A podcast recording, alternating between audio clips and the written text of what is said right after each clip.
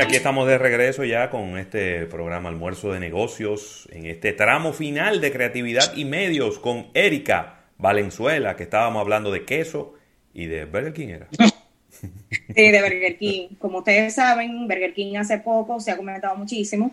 Estuvo eh, tratando de inspirar a las personas a que continuaran comprando restaurantes de comida rápida, no importa la marca. Sí.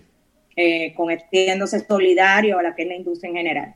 Y ahora la, solidaridad también lo ha llevado, pero no necesariamente a los restaurantes de comida rápida, sino a los restaurantes en general.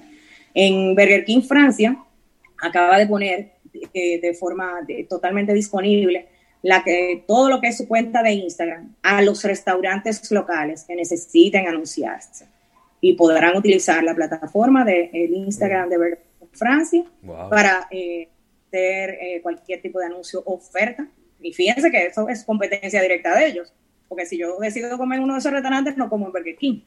Eh, para que puedan de nuevo utilizar la plataforma y con eso eh, reactivar eh, un poco lo que es el negocio de esos restaurantes pequeños en Francia. La verdad que Burger King de nuevo demostrando que una de las aristas de responsabilidad social que ellos tienen es la solidaridad con sus pares.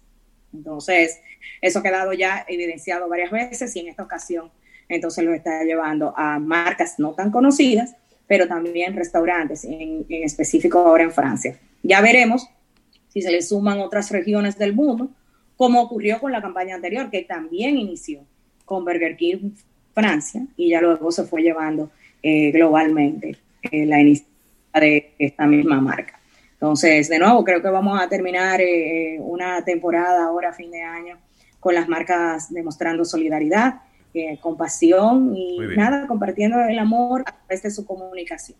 Y otra marca que está haciendo algo similar, y en esta casa es una extensión de lo que fue su famosa campaña, eh, Share a Coke o Comparte una Coca-Cola, es esta, esta misma marca que en esta ocasión lo que está haciendo es colocando eh, nombres genéricos en las botellas en una edición limitada, donde aparecen esos héroes cotidianos, que son los bomberos, los médicos, los profesores y demás, donde entonces tú puedes eh, regalarle eh, una, de las botellas de cola como en forma de agradecimiento. La campaña también se está llevando digital, donde tú puedes entonces hacer la compra a través de e-commerce y enviársela a esa persona especial agradeciéndole por todo lo que ha hecho ahora durante la pandemia eh, y eh, va a estar disponible mientras haya existencia. Eh, se va a hacer por todo el mes de diciembre hasta que se concluya la campaña o todavía haya disponibilidad de cada una de estas botellas. De nuevo, entendiendo que la solidaridad es como el gran tema.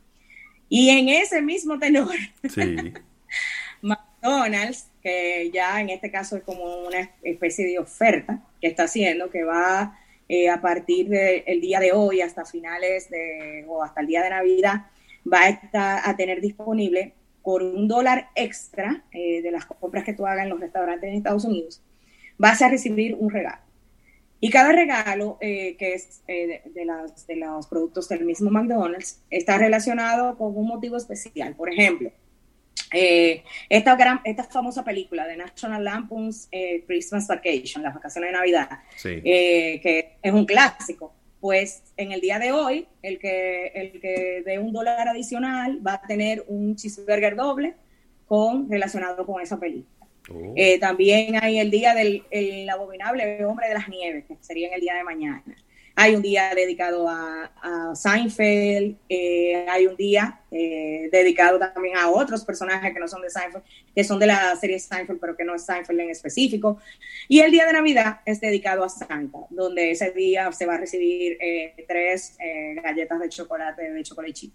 de nuevo, de una manera como de agradecer, también la Exactamente disfrazado de oferta. Pero, pero de nuevo, generando conversación y en, una, en un momento donde se está hablando de muchas cosas diferentes, hay mucha publicidad corriendo, ¿cómo tú llamas la atención? Y eso es lo que están tratando de hacer eh, cada una de estas empresas y cada una de estas marcas. Y una marca que digo yo que hizo como una especie de relanzamiento, recuerden que como el del 2018 hablamos que Johnny Walker estaba lanzando su versión femenina, Jane Walker. Pues ahora está haciendo el relanzamiento en su primera campaña totalmente para el público femenino, donde se va a destacar eh, los logros que hubo, las muchas primeras veces que hubo este año para eh, las mujeres. Va a tener varias representantes, lo que es la campaña de Jane Walker. Recuerden que en, en esta ocasión, este producto que tiene esta marca femenina en específico, fue elaborada por eh, una de las especialistas en whisky en la misma empresa. Entonces, eh, para que tengan una idea de quiénes van a ser las representantes, está Halle Berry, que va a ser una de las representantes ahora eh, en este momento de esta edición que se va a lanzar de Jane Walker. Katie Couric es otra también que va a ser una de las representantes.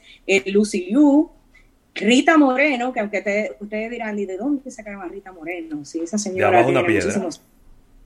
Pero no, ella tiene una serie que, eh, que, tenía, que tiene muchísimo éxito en Netflix ahora mismo. No relaja. Entonces, sí, de nuevo, Netflix ha hecho que muchas celebridades regresen al ruedo, que nos habíamos olvidado que existían. Y en este caso es una serie que habla eh, de una familia hispana Mm. Inclusive creo que ya está en su última temporada, tiene como cinco temporadas.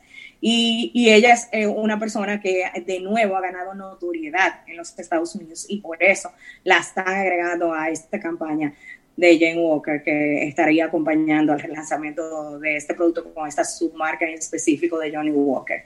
Esta, esta campaña también va a tener eh, una arista de responsabilidad social empresarial. Eh, porque va a estar ayudando pequeños negocios cuyas propietarias sean mujeres.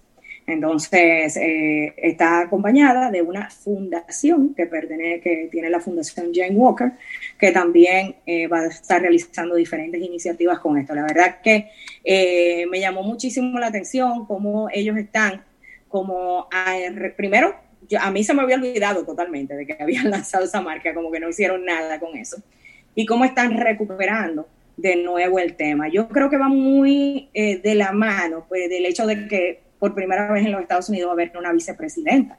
Sí. Entonces, eh, es un tema del cual se está conversando mucho y tiene que aprovechar la ocasión eh, para montarse en el mismo y entonces sacarle el mayor provecho posible. De verdad, sí me genera un poco de curiosidad cómo será la publicidad eh, de, esa marca ahora, fin de año, que ustedes saben que es uno de los picos para las bebidas alcohólicas.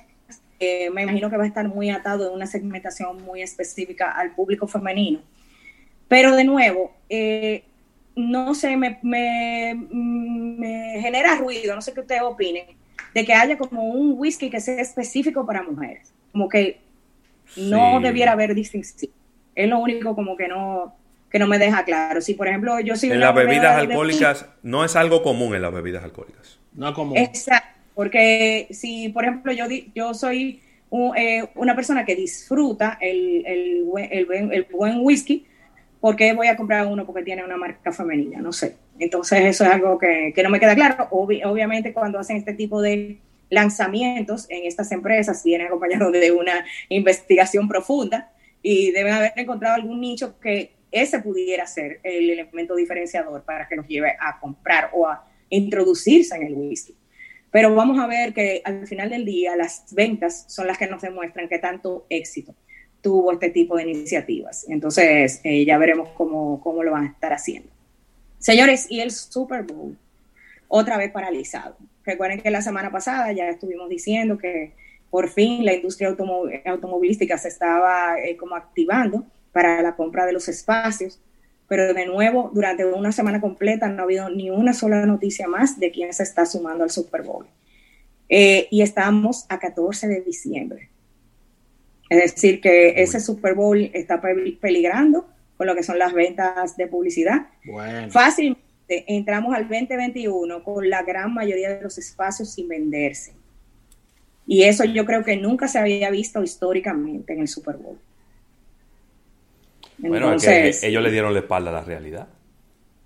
Yo no sé qué fue lo que ellos, a qué ellos apostaron, porque ellos le pasó lo mismo que a Apple. En vez de venir con algo más económico, vinieron con algo más caro. Y, y, y, oh. ellos, en vez de de, bajar un poco el tema de la cotización de, su comercial por 30 segundos. No, ellos lo subieron. No, y además que hemos visto el histórico de lo que ha pasado con los eventos deportivos este año. No fue que a ellos le tocó primero. Es decir, ¿qué ha pasado este año? Que se han mantenido los patrocinios de forma tímida. Sí. Pero, pero hubo muchas negociaciones y como decía Rafa, mucha reducción de precio para poder mantenerlo. Entonces, de nuevo, no tiene ninguna explicación que el precio se haya mantenido todavía en 5.5 millones de dólares por 30 segundos cuando tú estás viendo lo que está pasando en otros deportes, donde no necesariamente se ha aumentado el patrocinio, sino que se ha visto una, una franca reducción. Lo hemos visto en el béisbol, lo hemos visto en, el, en el, fútbol internacional, es decir, en norteamericano, lo hemos visto en diferentes disciplinas deportivas. Y de nuevo, ellos tuvieron tiempo para ir ajustando. Ahora van a tener que hacer una estrategia de precio de reducir lo más posible sin tener, o no sé, y, eh, inclusive... A ellos no les queda de otra. ¿eh? ¿Mm?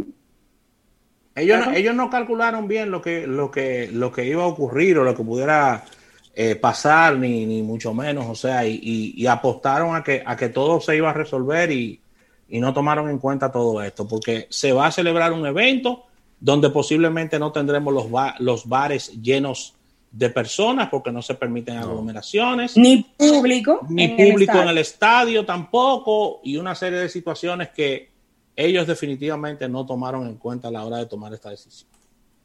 Para mí ellos estaban apelando en que como sea, el público lo va a ver por televisión.